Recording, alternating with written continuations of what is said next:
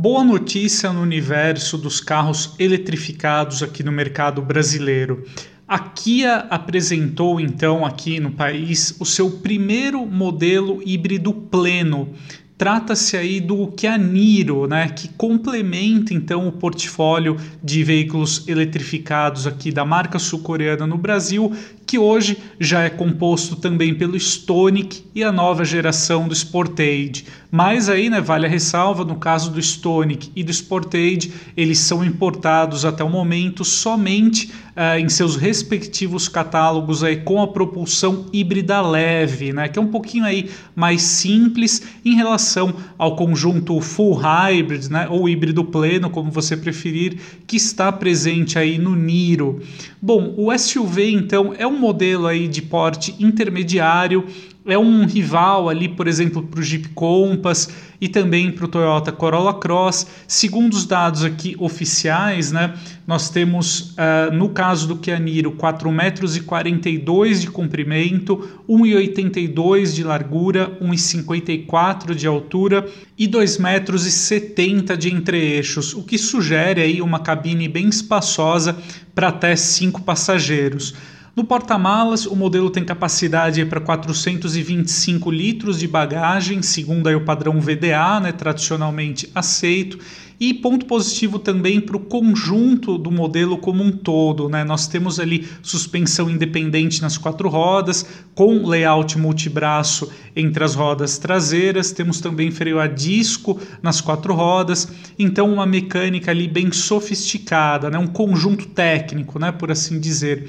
Já na parte do conjunto motriz, né, o que interessa aí no caso, nós temos aqui no Kia Niro o motor 1.6 16 válvulas com injeção direta, associado a um propulsor elétrico, entregando uma potência combinada de 141 cavalos e 27 kgfm de torque.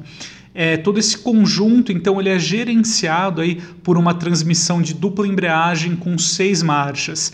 Segundo aí os dados da Kia, né, já uh, homologados de acordo aqui com o padrão do Inmetro, o Niro ele alcança então até 17,7 km por litro na estrada e 19,8 km por litro na cidade, sempre aí com gasolina, né, que é o único combustível aceito aí pelo SUV.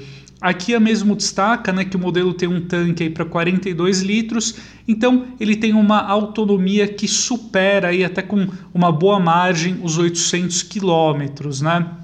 Graças aí também ao seu projeto moderno, a gente tem uma cabine bem sofisticada, eh, com a presença ali de duas telas flutuantes no alto do painel, cada uma com 10,25 polegadas, né, que elas exibem aí, então os dados tanto do painel de instrumentos quanto também da central multimídia, que conta aí com espelhamento via Apple CarPlay e Android Auto, tanto com uso de cabo quanto também sem fio, né?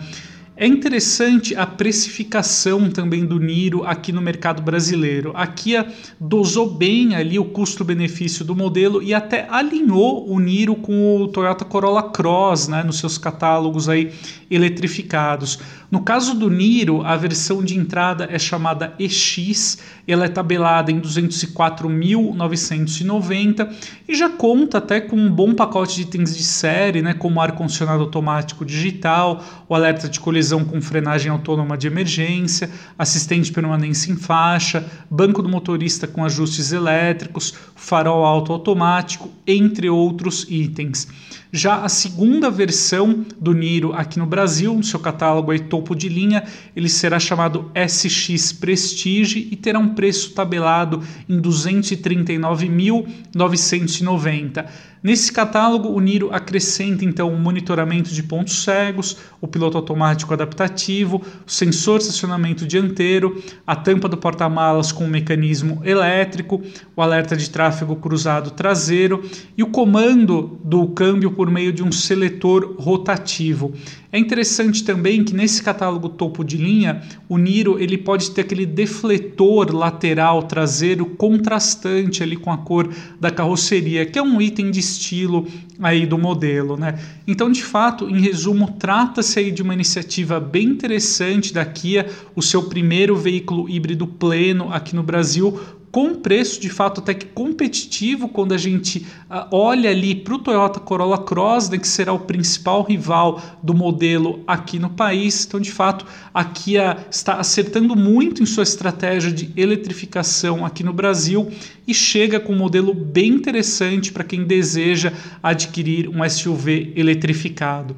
Então, esse é o recado que eu gostaria de trazer hoje aqui. A gente se vê em breve e até mais.